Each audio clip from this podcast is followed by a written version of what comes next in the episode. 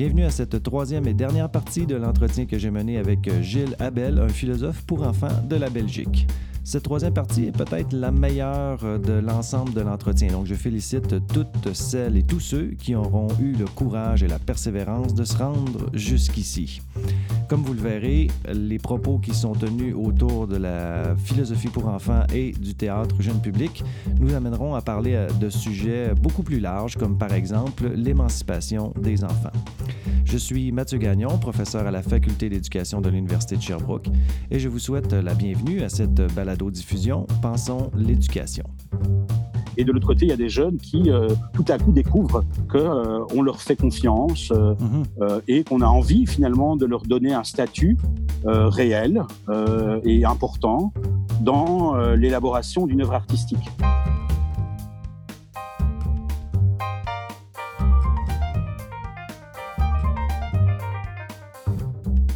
l'enjeu se, déplace peut-être davantage sur la possibilité qu'une euh, animation préalable au spectacle puisse permettre aux élèves de se mettre encore plus en réceptivité avec le spectacle qu'ils vont aller voir.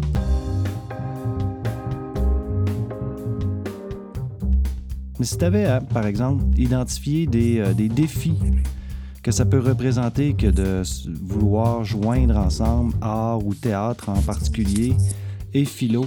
Sans doute un qui est très simple et qui va aller très vite, c'est euh, la dimension ponctuelle euh, de l'atelier philo, mhm. euh, dans la mesure où le contexte, par définition de, voilà, de, la visite au théâtre, rend éphémère. C'est pas quelque chose qu'on fait à toutes les semaines, disons.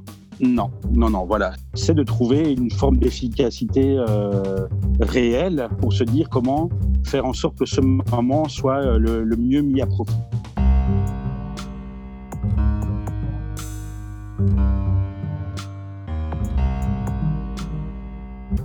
Des deuxièmes défis, c'est euh, quelles sont les, modalités à, privilégier dans, dans la formation qu'on propose à ces gens-là?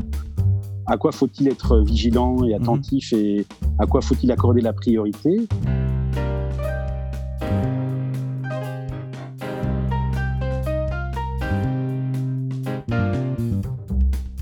Les artistes se trouvent tout à coup mis euh, sur le côté et au bout de 10-15 minutes rejoignent l'échange et souvent ils rejoignent l'échange non pas pour dire vous vous pensez ça, moi ce que j'ai voulu faire c'est ça, mais ils disent ça m'intéresse beaucoup ou ça me, ça me, me, fait très plaisir de vous entendre en fait parce qu'un artiste n'a pas si souvent que ça euh, l'occasion d'entendre ses spectateurs après son spectacle. Je pense qu'il y a des spectacles comme il y a des albums jeunesse qui sont de très beaux spectacles, de très beaux albums jeunesse, mais qui n'ont pas forcément de, de, potentiel, on va dire, euh, comme support de discussion philosophique.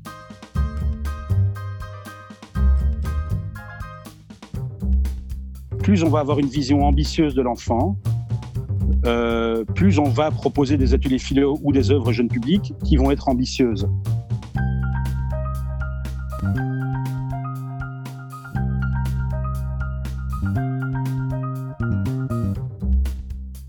Pour moi, la majorité des spectacles euh, que j'observe et que je vois euh, euh, sont potentiellement de bons supports parce qu'ils sont portés par des artistes qui ont à cœur de interroger, sensibiliser, provoquer, bousculer des enfants et des adolescents par rapport à un certain nombre de, thématiques. Dans tes écrits, tu, en lien avec ça directement, justement, tu fais, tu fais mention de l'idée qu'il ne faut pas euh, projeter ses perceptions d'adultes sur celles des enfants, puis tu mentionnes qu'il faut voir l'enfant comme un spectateur à part entière. Il ne faut pas mhm. craindre aussi des sujets qui pourraient être jugés difficiles pour les enfants parce que c'est nous, comme, adultes, qui portent un jugement sur ces sujets. Est-ce que tu peux nous préciser c'est quoi pour toi un spectateur à part entière? Puis avec l'idée dont tu faisais mention précédemment à l'effet qu'il y a un conflit socio-cognitif ou un conflit cognitif qui s'installe, que la philo apporte peut-être cette dimension-là de, débranler un petit peu. Euh, comment tu ben vois le rôle du théâtre dans ce contexte-là? Puis c'est qu'est-ce que ça nous amène à changer comme perception qu'on a des enfants puis de ce qu'on leur propose? ben, alors, j'ai l'impression que c'est 15 questions en une que tu viens de poser, mais je vais essayer d'y répondre peut-être d'un seul, euh, d'un seul souffle. Euh, je pense en fait, et je crois que le, propos que, que, j'exprime depuis tout à l'heure euh, témoigne clairement de ça, que ce que je disais au début sur la capacité de considérer que l'enfant est, capable d'accéder de, à la philosophie ou de faire de la philosophie, et, et, donc d'être un philosophe à part entière, ben, je pourrais quasiment l'exprimer de la même manière en disant que l'enfant est capable d'être un spectateur à part entière. C'est-à-dire un spectateur dont euh, euh, les, euh, les, jugements, les intuitions, les perceptions ne sont pas moins importantes comme les idées d'un enfant philosophe seraient moins importantes parce qu'il est un enfant, c'est qu'elles méritent d'être euh, euh, considérées à leur juste valeur avec le, je ne sais plus quel était l'intellectuel qui parlait de, la nécessité de rendre euh, aux questions des enfants leur dignité, ben, je pense que dans le cas du spectateur euh, enfant, c'est de rendre la dignité aux perceptions de, mhm. de l'enfant spectateur. Et qu'on revient à cette histoire d'horizontalité de tout à l'heure, et que euh, la, capacité finalement qu'a un enfant de recevoir, d'être confronté à des sujets peut-être pas évidents, euh, la capacité qu'il a de faire des liens entre des perceptions qui ne sont pas les mêmes que celles de son voisin, euh, ou que d'autres enfants d'une autre école qui ont été dans la, qui a été dans la salle avec lui, etc. C'est que euh, c'est une question de, de, considération en fait. Et je mmh. pense qu'ici il y a bien euh, une, chose que moi je j'ai découvert entre guillemets ou qui s'est confirmé avec le temps dans ma pratique de la philo avec les enfants, c'est euh, la réelle, le réel intérêt qu'on a à se, à se mettre à leur écoute. Euh, et à se dire que euh, on n'est pas en train de les mettre sur un piédestal, on n'est pas en train de les sacraliser en disant les enfants sont mieux que les adultes. C'est pas une vision romantique ni euh, fantasmée de l'enfant, mais que en ayant une, vraie curiosité sur ce que sont leurs questions, sur ce que sont leurs points de vue, sur ce que sont leurs perceptions dans le cas de l'enfant mhm. spectateur, on est à même de grandir nous-mêmes en tant qu'adultes. et, et, et, et ce n'est pas de la démagogie, je pense, que de dire ça.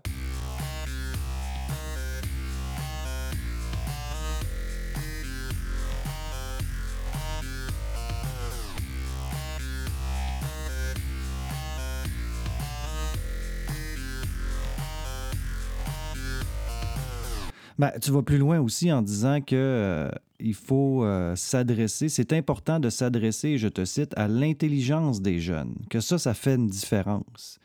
Il y a comme un renversement de perspective. Qu'est-ce que tu veux dire par s'adresser à l'intelligence des jeunes? Puis est-ce que c'est un renversement de perspective qu'on est en train de, créer euh, à, travers cette lunette-là, de considérer l'enfant comme étant un être capable de penser, etc. Puis de ce que j'ai senti dans tes écrits, c'est que ben, le fait de s'adresser aux jeunes ou de s'adresser à leur intelligence, ben, il y a plein de retombées positives euh, face à, une telle perspective, notamment dans leur rapport qu'ils ont avec eux-mêmes.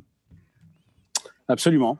Ben, je pense que s'adresser à l'intelligence des jeunes, c'est vraiment, comme peut-être je le disais autrement à l'instant, considérer que euh, n'importe quel individu, y compris un enfant ou un adolescent, est un individu doté d'intelligence, euh, et de capacité à euh, mobiliser, comme je le disais au début de l'entretien, un certain nombre d'habiletés permettant d'augmenter euh, cette intelligence, mais qu'il y a un postulat de départ qui est de dire que tout le monde en a.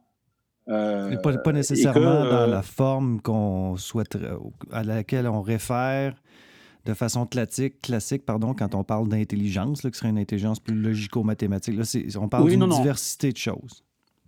Oui, oui, en tout cas d'une capacité mhm. à euh, mettre des mots, à euh, poser des jugements, euh, à faire des liens entre différentes composantes de, du rapport que ces gens entretiennent avec la réalité. Et vraiment, j'ai envie de dire que quand on observe des enfants qui acquièrent le langage, et, et, je suis pas du tout un, un, psychopédagogue ni un spécialiste, mais quand je prends l'exemple de mes propres enfants, ça reste assez je reste assez émerveillé de l'époque où où ils étaient en train d'acquérir le langage, c'est-à-dire qu'ils faisaient en perpétuel, enfin, de façon perpétuelle ou de façon constante, euh, ils avaient de nouvelles pièces du puzzle euh, qui étaient des nouveaux mots qu'ils essayaient d'assembler avec les anciennes pièces du puzzle qu'ils avaient commencé à mhm. acquérir.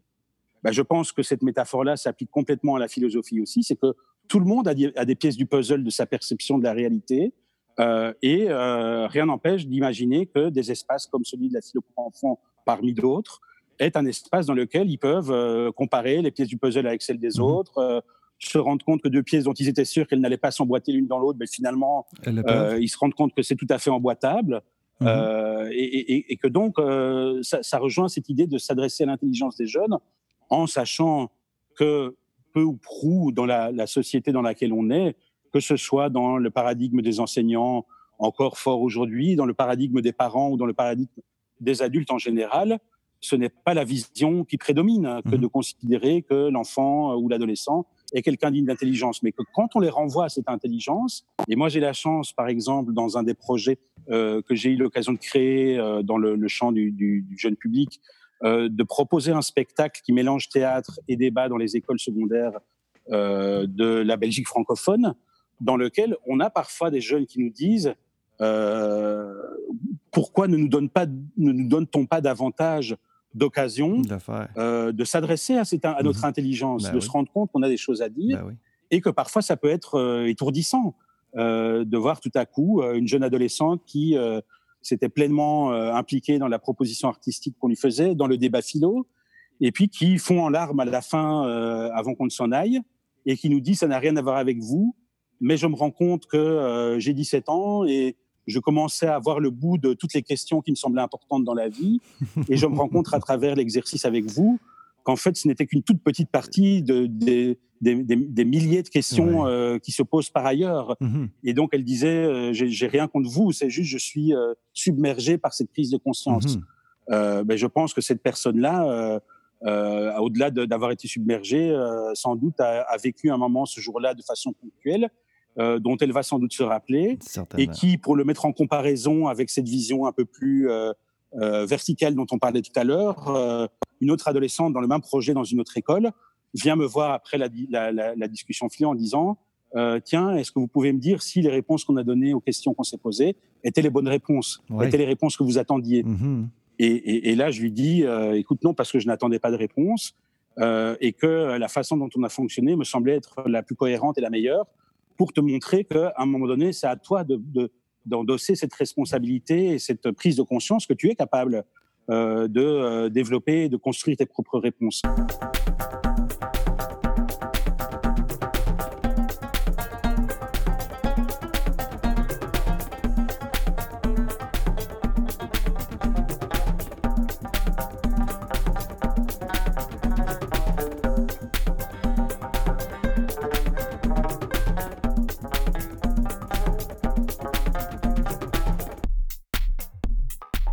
Mais ça, ça, renvoie quand même à une vision que les élèves ont de l'école, dans, la dynamique question-réponse, qui, qui, est un peu à contre-courant de celle qui est généralement promue en philo pour enfants. Il y a un renversement de perspective important qui s'installe.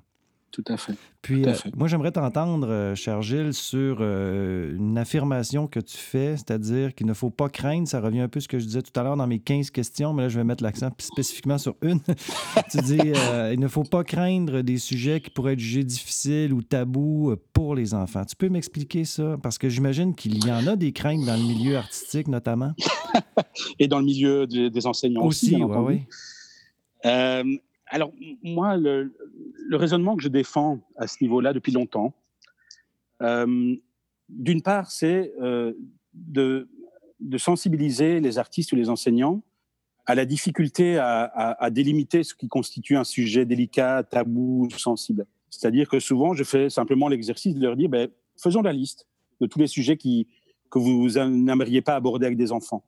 Donc, on fait la liste, on, on l'énumère, et puis généralement, on arrive toujours un peu au même constat, c'est, je leur dis, ben, regardez la liste, dites-moi un petit peu les sujets qui restent à côté de cette liste-là. Et généralement, ils réalisent, évidemment qu'il reste plein de sujets, mais qu'en tout cas, la liste qu'ils ont faite euh, ferme pas mal la perspective de plein de sujets intéressants, mhm. tout en étant des sujets sensibles. Et donc moi, ce que, ce que je défends finalement comme, euh, comme raisonnement, c'est que euh, parler de la mort, par exemple, euh, dans un spectacle ou avec des élèves en classe, est quelque chose qui fait euh, pour toute une, une, série de raisons. Mhm. Et quand je parle de, cette, euh, de cette ce danger, entre guillemets, ou de, de cette vigilance à ne pas projeter ses perceptions d'adultes sur celles des enfants, c'est que c'est pas parce qu'un adulte a un rapport euh, difficile ou délicat avec la mort qu'il est en droit de considérer que l'enfant qui poserait une question sur la mort est dans le même, la même position ou dans le même vécu affectif par mmh. rapport à ça. Mmh.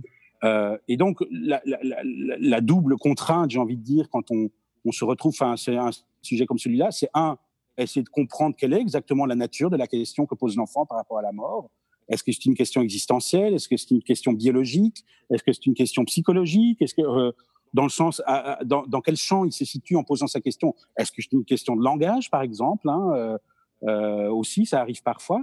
Et donc, je dis, mesurons d'abord quelle est exactement la nature de la question. Et puis, d'autre part, apprenons peut-être progressivement que c'est pas parce qu'en tant qu'adulte, on a développé une relation compliquée ou euh, délicate avec un sujet que ça nous donne le droit de considérer que les enfants vont être exactement au même endroit. Que de le censurer et donc, Et aux enseignants et aux artistes, j'essaie de les sensibiliser à ça parce que sinon, ils vont devenir des censeurs, mmh euh, ils vont devenir des, euh, euh, obstacles peut-être à la possibilité de traiter de ces sujets-là, et sans du tout ouvrir la boîte de Pandore de, de savoir si l'école doit être un lieu d'enseignement ou un lieu d'éducation, hein, ce, ce, vieux débat.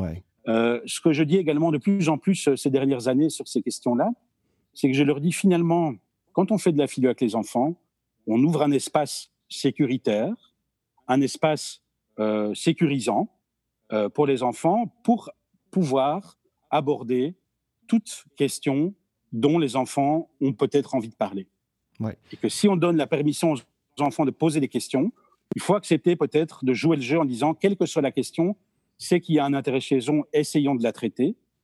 Mais que si à un moment donné, on liste une série de critères disant, annonce tel, tel et tel thème, je ne suis pas capable de, et je peux le comprendre, hein, je, ne jette pas la pierre aux enseignants au sens individuel du, du terme, mais si à un moment donné, on ferme la porte à ces questions-là, et que par ailleurs, la famille parfois ferme la porte à ces questions-là également, ouais. Et que donc l'entourage, peut-être de l'enfant de manière générale, ferme la porte à ces questions-là, euh, on se retrouve avec deux possibilités. Soit l'enfant se dit, nulle part je peux poser ces questions-là, mais qu'est-ce que j'en fais, ces questions-là? Et deuxièmement, depuis maintenant quand même euh, une grosse vingtaine d'années, il y a toujours un endroit où l'enfant va être en mesure, en tout cas quand il aura 9-10 ans au moins, euh, d'aller trouver des réponses, c'est sur Internet. Eh oui. euh, et je ne suis pas en train de, de, de, de blâmer ou de diaboliser Internet c'est pas du tout ça l'objet de mon propos. C'est simplement de se dire, plutôt que de se balancer la patate chaude les uns aux autres en disant euh, c'est trop dur, c'est trop délicat, j'ai trop peur, je suis pas capable, je suis pas formé pour aborder ces questions-là, c'est de se dire est-ce qu'on ne peut pas à un moment prendre conscience que s'il y a, s'il y a d'espace nulle part pour traiter ces questions-là, ben, on, on, on risque peut-être simplement de, de, de, refiler la patate chaude à des gens dont la qualité de la, de la réponse ne sera peut-être pas des, des, plus optimales, euh, que ce soit sur YouTube ou mmh. sur Internet en général. On laisse l'enfant seul avec lui-même face à ces questions. Absolument. Ouais.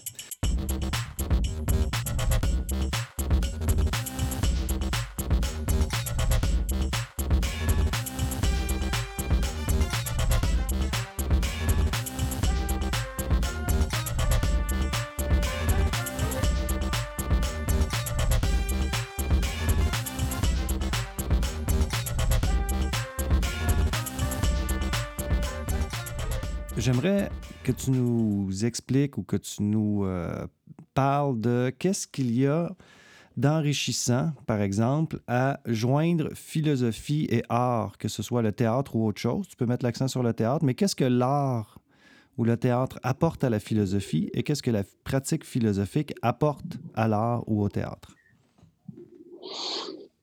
Ah, euh, ben, je pense que ce que la philosophie apporte à l'art et au théâtre, euh, on, a eu l'occasion un petit peu de le, nommer dans, différentes questions qui, ont été posées juste avant, c'est-à-dire euh, la possibilité d'accentuer, euh, d'approfondir, d'élargir les perspectives et de peut-être consolider ou rendre plus solide le, la perception et le rapport que euh, un individu peut, ou un enfant peut euh, développer avec des œuvres artistiques. Mmh. je crois que la philosophie est comme une espèce de de, de carburant finalement quelque part qui, qui, permet de nourrir et de voilà renforcer ou fortifier ce lien qu'il s'agit de construire selon moi entre l'enfant et l'art. ce que l'art peut apporter à la philo, ben, c'est euh, parfois un regard différent, hein, une manière différente de, d'articuler une description, une problématisation d'une thématique, parce que le langage de l'art et que ce soit les, que ce soit les arts vivants, mais également les arts plastiques, c'est tout à fait pour moi passionnant de voir comment un spectacle peut amener à éclairer d'une autre lumière parce que c'est de la danse, parce que c'est du théâtre ou parce que c'est des arts plastiques, euh, d'éclairer une autre manière euh, ce que la philosophie aurait traité peut-être euh, de manière plus euh, systématique ou de manière plus euh, pointilleuse, j'ai envie de dire, c'est voilà d'apporter un autre regard sur le traitement d'un certain nombre de thèmes.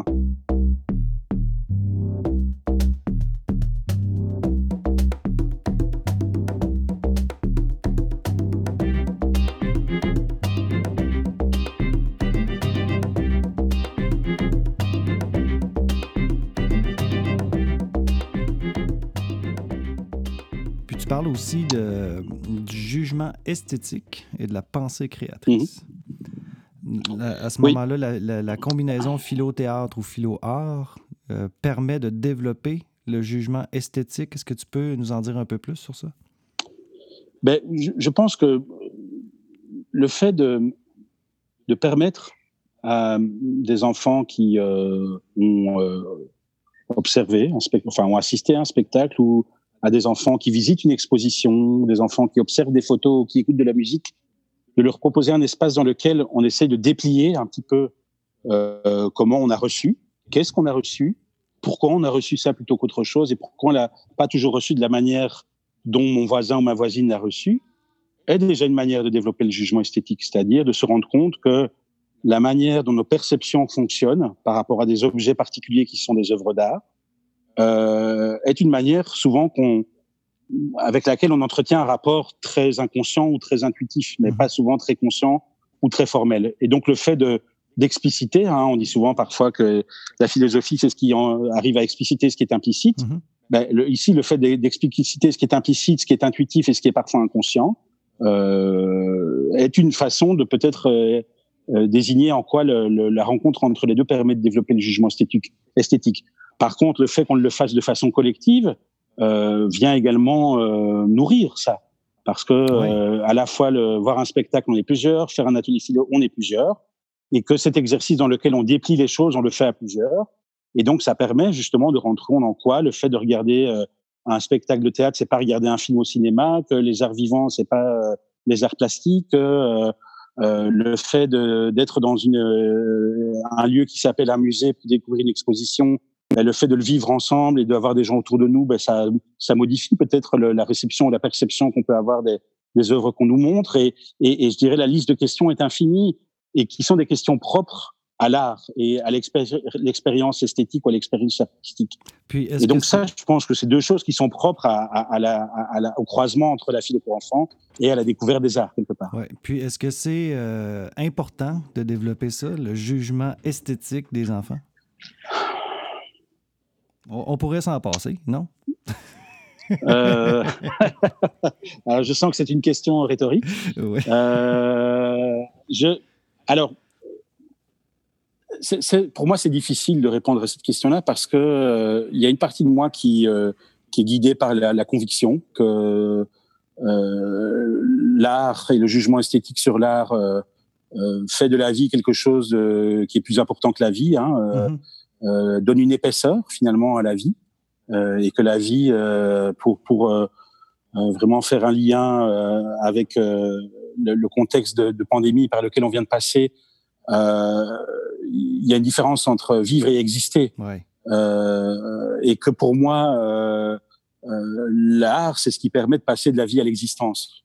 c'est en, tout cas une des, un des canaux ou un des langages ou un des des espaces symboliques euh, qui permet de, de, de, faire que la vie devienne l'existence.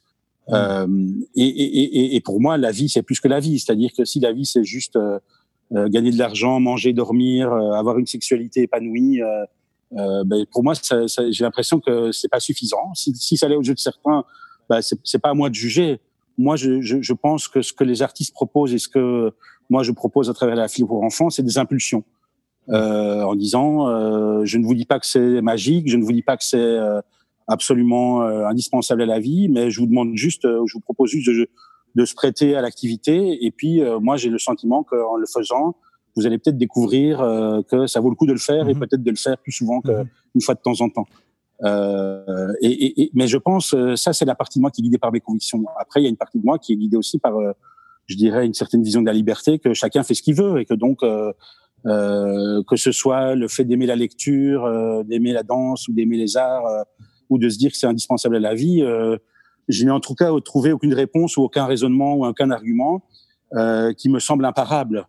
Et, et, et, que des gens disent, moi c'est plutôt le sport plutôt que les arts, ben, finalement, grand bien leur face quelque part, et que pour moi, tant qu'ils sont en mouvement et que ça ne les empêche pas d'être curieux et d'être euh, ouverts sur les autres, euh, et sur l'altérité et sur le monde, euh, s'il n'y a pas d'art là-dedans, ben, euh, je, je, je ça ne m'empêchera pas de dormir, d'une part, euh, et d'autre part, ça ne m'empêchera pas de, de continuer à, à, militer pour peut-être multiplier les occasions permettant à des enfants, à des ados, à des adultes de faire se croiser la découverte de l'art avec la découverte de la philo et peut-être euh, de devenir euh, un petit peu plus curieux qu'il l'était déjà, un petit peu plus intelligent qu'il l'était déjà, et un petit peu plus euh, gourmand de, de découvertes qu'il l'était peut-être déjà avant.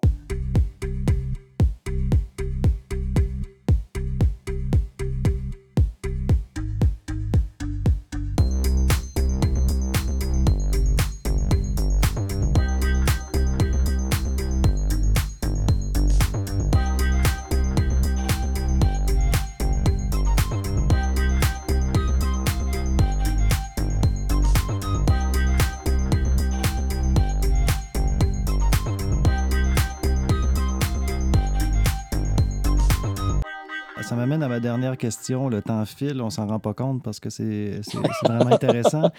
Mais euh, puis c'est peut-être la question qui tue, entre guillemets. Je ne sais pas si vous êtes familier avec cette expression-là en Belgique. Oui, tout à fait. Euh, ce que tu viens d'évoquer euh, rejoint un peu ce que tu indiques dans un autre texte qui, est, euh, qui renvoie au potentiel d'émancipation de la philosophie pour enfants, notamment lorsqu'elle est reliée à l'art.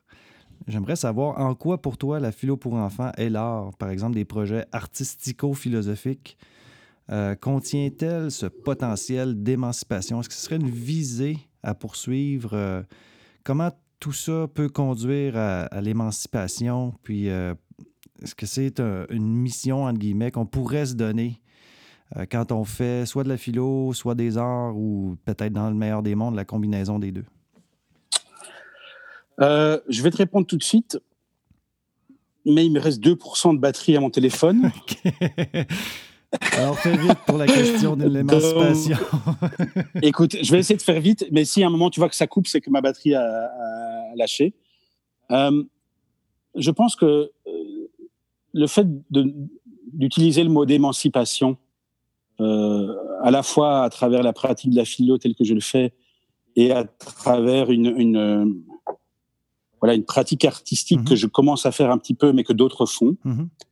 Euh, je pense qu'il y a une, boucle, j'ai l'impression, malgré nous, qui est en train de, de se boucler euh, avec cette question-là. C'est que au tout début, je parlais de, de, cette, de ce paradigme plus vertical, plus horizontal, euh, avec les gens qui savent, les gens qui ignorent.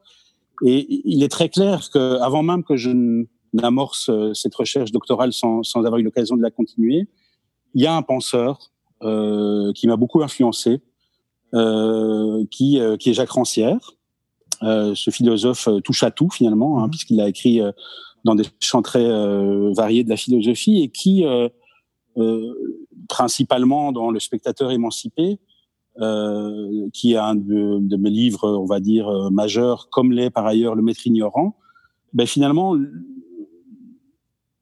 exprime deux des, des, des axes que j'ai que j'essaye en permanence de faire se croiser, c'est-à-dire d'un côté euh, l'axe de euh, l'égalité des intelligences dont je parlais tout à l'heure, hein, mhm. le fait de partir du principe que les gens que l'on s'adresse euh, sont des gens intelligents mhm. et que l'activité qu'on va leur proposer est une manière d'augmenter et de partager en même temps leur intelligence avec celle des autres et de la relier. Euh, mais qu'en tout cas, euh, il y a de nombreuses implications idéologiques, symboliques, politiques, mhm pédagogique que de postuler cette égalité des intelligences. Et Rancière, je trouve, le développe à merveille dans Le Maître ignorant. Et par ailleurs, le spectateur émancipé, euh, qui est un des chapitres du livre qui lui-même s'appelle Le spectateur émancipé, il développe à merveille à quel point aussi, dans le champ artistique, mais également dans le champ culturel, et plus largement dans le champ de la médiation culturelle, puisque c'est un mot qu'on n'a pas employé depuis le début de l'entretien, mais qui est un mot dans le, que j'utilise souvent, ou en tout cas un terrain dans lequel j'évolue souvent. Mm-hmm. Euh, il y a également une lutte presque fratricide entre les tenants d'un paradigme de la médiation culturelle très verticale contre ceux d'un paradigme très horizontal. Mais il y a des gens, dont un, un, un penseur français également qui s'appelle Serge Saada, qui explique à quel point faire se rencontrer des gens, dans mon cas des enfants et des adolescents, avec des œuvres culturelles ou artistiques, mm-hmm. euh, va être tellement plus intéressant si on part du principe que c'est une rencontre qui est euh, à l'horizon. Ouais. C'est pas une transmission, ouais. c'est pas un transvasement euh, d'une expertise ou d'une somme de connaissances de, du médiateur culturel ou de l'artiste qui devrait déverser mmh euh, dans l'entonnoir que serait les publics euh, son savoir, mais qu'à partir du moment où on part du principe que on a des gens qui, autour d'une œuvre d'art ou par le, le, le, la médiation ou l'intermédiaire d'une œuvre d'art, vont se rencontrer, vont confronter des visions du monde, vont confronter des interrogations parfois très profondes, et que l'espace de la médiation, comme peut l'être l'espace de l'atelier philo, peuvent être des espaces qui essayent de maintenir, de d'aménager la plus grande égalité possible, de sorte que l'exercice soit celui d'une recherche d'équilibre, d'une recherche d'un point médian entre les différentes perceptions et les différentes intelligences. Et Rancière le dit finalement, défendre une vision du spectateur émancipé, c'est se dire qu'il n'y a pas l'artiste qui est le, le génie euh, au talent immense et le spectateur qui est un imbécile. C'est que les artistes et les spectateurs peuvent être dans euh, le champ artistique et culturel comme il le dit lui-même, des conteurs et des traducteurs les uns des autres. Mmh. Et que le spectateur peut aider un autre spectateur à traduire ce que le spectacle a amené, mais que l'artiste lui-même, grâce à son spectateur, peut se voir proposer une traduction ouais. qui mérite d'être euh, entendue, ouais, qui mérite d'être prise en compte, comme euh, l'intelligence des jeunes mérite d'être entendue et d'être prise en compte. Gilles, je te... Et je trouve que cette métaphore de, de, des conteurs et des traducteurs est vraiment euh, un, une expression qui m'habite depuis très longtemps. Oui. Ben, c'est super intéressant. Moi, je suis un peu préoccupé par euh, ton niveau de batterie sur ton téléphone. Mais euh, non, c'était vraiment très, très bien. Le temps a passé à la vitesse de l'éclair. Puis euh, j'invite, peut-être que je ne devrais pas le faire, mais je me permets, toutes les personnes intéressées par des projets de ce type en Europe francophone à communiquer avec toi parce que je connais ton, tes qualités et tes grandes compétences. Et puis je te remercie infiniment, Merci. cher Gilles, d'avoir euh, participé à cet entretien qui était fort apprécié, très enrichissant et qui nous a sans doute amené à penser l'éducation, ça c'est évident. Merci beaucoup, Mathieu. Merci, Gilles. Va recharger ton appareil.